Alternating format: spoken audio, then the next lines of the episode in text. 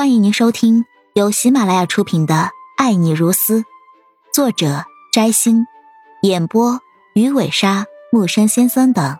欢迎订阅第二十八集。陈存希让佣人看着沈小雨，然后自己开车离开。他不想离开沈小雨片刻，但是现在有一件事他一定要搞清楚：三年前到底发生了什么事？沈小雨没有死，却被蒋一贤带走了。想知道原因很简单，现在蒋一贤就在他手上，直接问他。他早就已经命令保镖将蒋一贤关了起来，藏在了一个隐秘的地方，专人看守。陈存希来到关押蒋一贤的地方，一进门他就看到蒋一贤被死死绑在了椅子上，嘴巴里面还塞着一块脏布。一看到陈存希，蒋一贤就咿咿呀呀的喊了起来。陈存希慢慢走了过去，搬来一张椅子坐在蒋一贤面前，直直盯着他，然后讽刺的笑了起来。蒋一贤一直在咿咿呀呀，陈存希置若罔闻，翘着二郎腿，静静的坐在他的对面。等蒋一贤喊累了，他说话了：“这里不错吧？想不想一辈子待在这里？”陈存希饶有兴致的看着蒋一贤，伸手拍了拍他的脸：“其实我觉得这里很适合你。你不是很喜欢把人藏起来吗？不如把你自己也藏起来，这样才好玩嘛，对不对？”贾一贤说不出话，只能恐惧的盯着陈川希。现在我问你话，如果你说实话，我会考虑把你放出去；如果你还敢骗我，我会在这里多放几条野狗，或者一堆毒蛇也不错。陈存希突然一脚朝着蒋一贤踹了过去，直接将他连人带凳踹倒在地。两个保镖将蒋一贤重新抬了起来，放到陈存希的面前。他的脸庞已经摔烂。不断淌着鲜血，他就是沈小雨，对吧？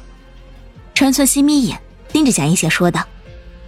蒋一贤把心一横，盯着陈存希，用力的摇头。陈存希笑了，朝着两个保安使了一个眼色，把他的手砍了。两个保镖领命，拖着蒋一贤走到了一张桌子旁边，然后僵硬的把蒋一贤的一只手放在桌面上。一个保镖抽出了一把刀，下一刻，长刀高高的举起。嗯嗯嗯嗯。蒋一贤突然拼命的发出焦急的叫声。等一下，他好像想起了什么。陈存希站了起来，走到桌子旁边，微笑看着贾一贤。我再问你一次，他是不是沈小雨？陈存希的笑容很平淡，但是此刻在贾一贤的眼中。却是如此狰狞而恐怖。他在内心挣扎着，双眼在颤抖。不说。陈存希突然收起了所有的笑容，冰寒刺骨的说道：“把他的双手都砍下来。”嗯嗯嗯。蒋一贤被两个保镖抓住，顿时不断挣扎起来，嘴巴里面焦急的发出奇怪的声音，拼命的点头。很好，先放了他。陈存希站了起来，慢慢走到了已经满头大汗的蒋一贤面前。